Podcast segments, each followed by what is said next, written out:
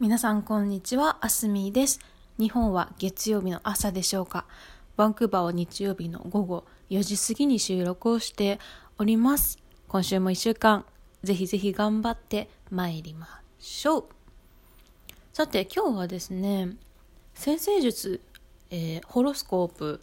からちょっと着想を得て、3っていう数字と巨匠、アートの巨匠の話をしたいと思います。具体的には、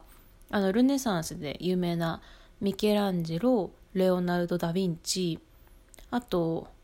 ラファエル？ラファエロ？なんて呼ばれてるんだ？日本でラファ、ラファエルで合ってるかな？まあ、ラファエロでいこう。わからないけど。まあ、その3人で、はい、お届けしていきたいと思います。と言いますのも、背景をお話しいたしますと、私がフォローしている、あの、ヨガのインストラクターの方とか、あの、身近な方々で、先生術を興味あったり、なりわいにされてる方がすごく多いので、結構情報をいろいろ入ってくるようにしていまして、で、ちょうど29日の日本時間の午前3時が、えーっと満月だったんですよね。天秤座の満月。で西洋先生術で言うと満月はあの2週間の自分の振り返りをして自分を褒めてであのこういうところを反省して次に生かしたいなっていうふうに人生を短いスパンで振り返る期間に適している日なんだそうです。でですねえーっと地球の周りって360度空いてるじゃないですか宇宙が。でその満月になった時の月がその360度中のどこに来てるかっていうのでサビアンシンボルっていうあのいろいろお告げみたいのがあるみたいなんですね360個分。でえーっと天秤座で何9度だったかな？でそれがそのサビアンシンボルっていうののお告げで言うとギャラリーに飾られた3人の巨匠っていう意味らしいんですね。で私これを読んだ時に3人の巨匠か誰かなって自分で思ったんですよ。でまあであの西洋美術史の中でまあパッて出てくるのは大体ルネサンスのあの3人ミケランジロラファエルダ・ヴィンチかなって思ってそれで今日はお話をしたいなっていうふうに思います。でルネサンス時代ってその人間性っていうのがすごく見直されてた時代？神様っていうその絶対なキリストっていうものがそのキリストの神様って神様じゃないな。超超越した人間っていうところよりかは人間らしさっていうところも結構アートの中であの前面に押し出されてきた時代でもあり、まあ、愛情っていうものとか人間愛っていうものも結構言われてたイタリアを中心としたルネサンスの時代っていうのがあります。で結構いろんな文化とか宗教とか地域とか関係なくみたいなんですけど3っていう数字が童話とかあのいろんなものの中でものすごく大事でよく出てくる数字のシンボルであるっていうのがあります。まあイタリアルネサンスなので、まあ、キリスト教的に言うとやっぱり三位一体っていうのがあるので父キリストアズ息子とスピリットっていうなんかその3つのものが一体になってあのボワッと神様っていう話をしてるよみたいな、うん、私あんまりキリスト教詳しくないので何とも言えないんですけど、まあ、とりあえず3は大事と。で面白いことにちょっと美術の話に戻すと三角形っていう図形がものすごく安定してる図形なんですよね。一番簡単にできる3つの点だけでできるものすごく安定してる形で特に正三角形っていうあのものの配置が絵の中でものすごくよく多用されるようになってくるのも大体ルネサンスが始まってからぐらいなんですよね。まあ、そこにもあのキリスト教的な三位一体ってことで3つ3点あるっていうのもリファ、えー意識して書かれているものだとは思うんですけれどもまあそれで3が大事とバランスが取れるっていうのが3っていう三角形または3回3つっていうものであると。でこの3っていう考え方をルネサンスの巨匠3人に当てはめた時にも一般的に言われてるのは確かミケランジェロが一番初めに生まれてるんですよね。で彼はあのすごいマッチョな人でよく怒るし気難しい人と。あのよくダビデ像がよく言われますけどあれはイタリアのウフチにあるのかな合ってるかな？フローレンスかなんかの。あのすんごい大きいあの腕ごっつごつの筋肉ムキムキのダビデ像をあの彫ったりするのがミケランジェロですよね。であと余談ですけど彼はかわいそうにあの彫刻家なのにすごい大きな大聖堂の壁画あのフレスコ画を全部描いてくれって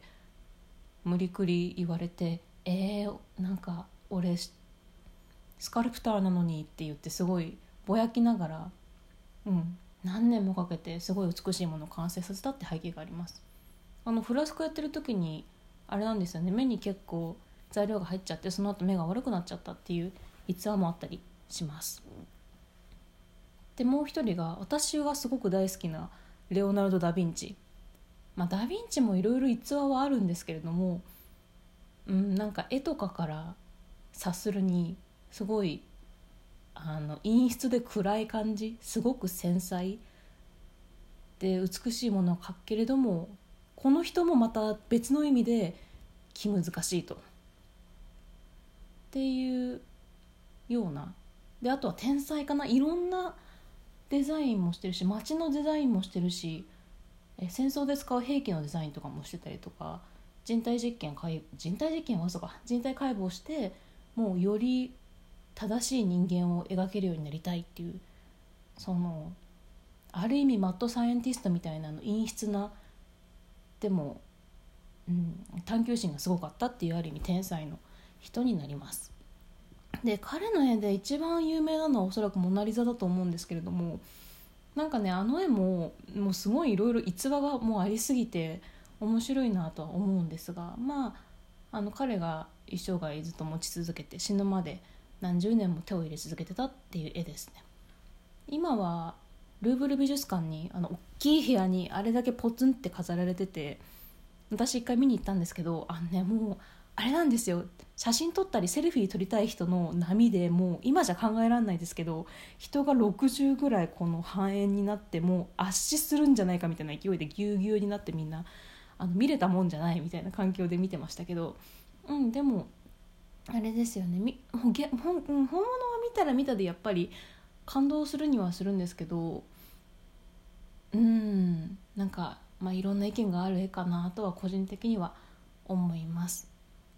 あの絵は本当はもうちょっとあの青っぽい絵だったんですけど色素がもう何年も経って退化しちゃってすごく黄ばんじゃってる絵なんだそうです。ダ・ヴィンチであと面白い逸話あるかな？あのなんだろう自分が絵を完成させたいっていう意識は強いのであの残したいっていう意識が多分すごい少ないんですよね。なのでどこかの教会のフレスコ画を描いたんですよ。ただその自分が納得いくように描きたかったのであの保存できるような状態の顔料で描かなかったんですね確か。なんか生卵とか使っちゃって壁に。でまあ、あのゆっくりゆっくりじっくり乾く前に書かなきゃいけないものなのでできたんですけどもう2年後とかにはもうボロボロになっちゃってるみたいな、うん、今は修復されて一応壁にまだあるかなんかなのかな。でも本当にそういう本当にあの後のこと考えない自分が美しいものを完成させたいっていう思いだけの芸術家っていう印象があるようなのがミケラあミケランジェロじゃないダ・ヴィンチです。でこのミケランジェロがすごく筋肉ムキムキマッスルな人でダ・ヴィンチがちょっと比べたらちょっとフェミニンな感じでちょっと暗めな感じ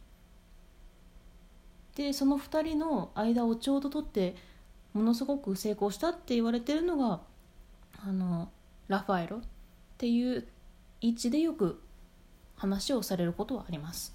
でラファエロは本当にそのムキムキすぎずなよなよしすぎずすごくいい感じで神様とかあの聖母の絵を描けると。で彼自身はすごく社交的にも上手だったので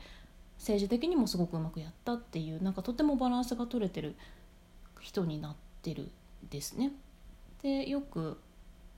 あのジョージョ・バサリだったかな。フランスイタリアで一番初めにバイオグラフィーっていうのを書き始めた16世紀の人か。でその人の中でももう本当にラファエロとかはすごい神様のように書かれてますね。亡くなった後でもあの体が腐らなかったとかいうなんかそんなはずないみたいな逸話までちゃんと書いて残ってたりしてます。まあそんな3人がいわゆる美術史の西洋美術史のメインストリームでの巨匠かなっていうふうに思うんですけれども。さあ皆さんじゃあこの3人に囲まれたらじゃあどういうふうな環境を目標を描いていきたいですかねっていうような話が今回のお話になります。いや美術館行きたいですね。本当にね。バンクーバー美術館全然空いてるんですけどバンクーバーのね美術はあんま古美術とかじゃないんですね。すごく現代的なポリティカルなのがすごい多い。あとパフォーマンスアートとコンセプチュアルアートが強いかなバンクーバーは。うんパブリックアートも強い。まあそういう感じなので。ねまあ何はともあれ長くなりましたが皆様